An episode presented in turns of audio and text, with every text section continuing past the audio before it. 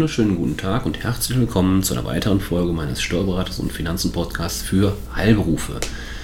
Ja, die heutige Folge beschäftigt sich mit einem relativ aktuellen Thema. Ich würde sogar sagen, einem top aktuellen Thema. Und zwar geht es darum, äh, die deutsche, bundesdeutsche Teststrategie ähm, ist ja nun mal in aller Munde und ähm, viele Testzentren wurden ja auch äh, eingerichtet. Das hat ja jetzt, glaube ich, sehr gut geklappt in den letzten Wochen. Ähm, die Durchführung der Tests obliegt ja nicht nur den offiziellen Testzentren, die aus dem Boden gestampft wurden, sondern natürlich auch den Arztpraxen, den Apotheken etc. Ähm, ja, und jetzt stellt sich in diesem Zusammenhang die Frage, so ein Schnelltest hat ja grundsätzlich nichts mit einer umsatzsteuerbefreiten Heilbehandlung zu tun. Ja, vor dem Hintergrund stellt sich die Frage, was ist denn dann mit der umsatzsteuerlichen Behandlung dieser Corona-Schnelltest? Darüber möchte ich heute informieren.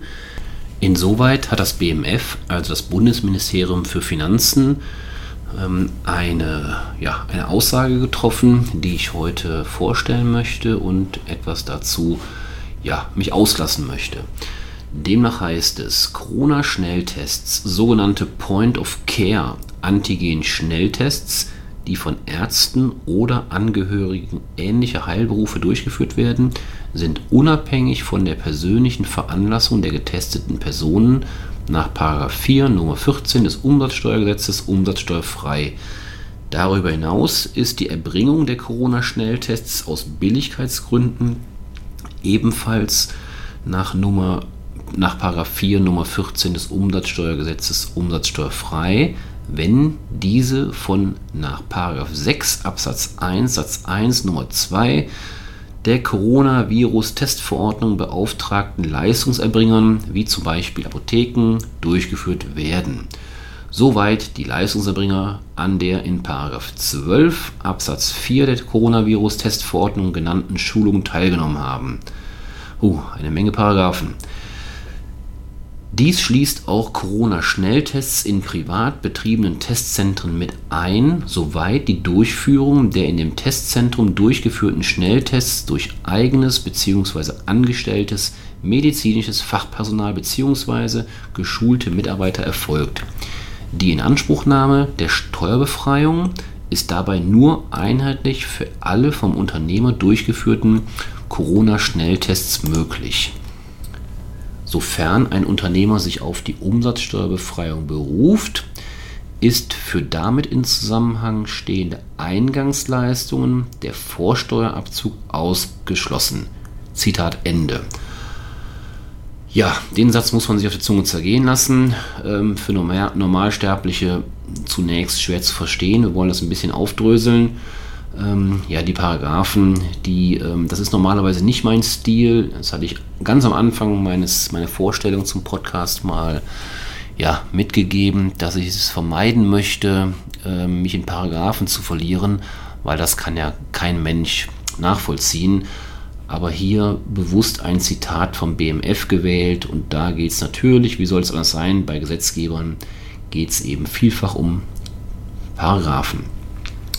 Ja, auch wenn die Frage nach der Umsatzsteuerbefreiung nun geklärt zu sein scheint, so wirft der geänderte Wortlaut auch weiterhin Fragen auf. Handelt es sich also bei der Umsatzsteuerbefreiung um ein Wahlrecht des Unternehmers? Fragezeichen.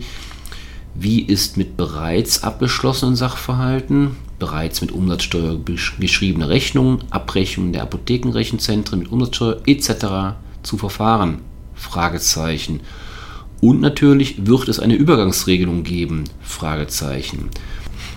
Da sich das BMF, also das Bundesministerium für Finanzen, ähm, hierzu noch nicht detailliert geäußert hat, empfehlen wir Ihnen ab sofort bei der Durchführung von Corona-Tests in den Rechnungen an entsprechende Institutionen bzw. Unternehmen keine Umsatzsteuer mehr offen auszuweisen. Gleichzeitig sollten sie die mit den Tests verbundenen Aufwendungen buchhalterisch separieren, da der Vorsteuerabzug konsequenterweise ausgeschlossen ist. Das betrifft nicht nur die Testkits, sondern auch alle anderen Sachkosten für unter anderem Hygienemaßnahmen oder auch Raumkosten, die mit der Durchführung der Schnelltests in Zusammenhang stehen. Sollten Sie zu diesem Thema weitere Fragen haben, oder, oder Rückfragen haben, so können Sie sich gerne an mich wenden. Sie kennen meine Kontaktdaten, wenn Sie diesen Podcast verfolgen. Ansonsten gucken Sie bitte in die Show Notes. Da finden Sie meine Nummern, Telefonnummer oder E-Mail-Adresse. Heute ein kurzes Thema, aber ich glaube ein sehr aktuelles Thema, weil ähm, das Thema mit der Teststrategie ja nun mal in aller Munde ist und ein ganz zentraler Baustein ist, um aus dieser unsäglichen Corona-Pandemie rauszukommen. In diesem Sinne wünsche ich Ihnen, dass Sie gesund bleiben. Machen Sie es gut. Ich freue mich, Sie beim nächsten Mal wieder begrüßen zu dürfen. Bis dahin. Tschüss.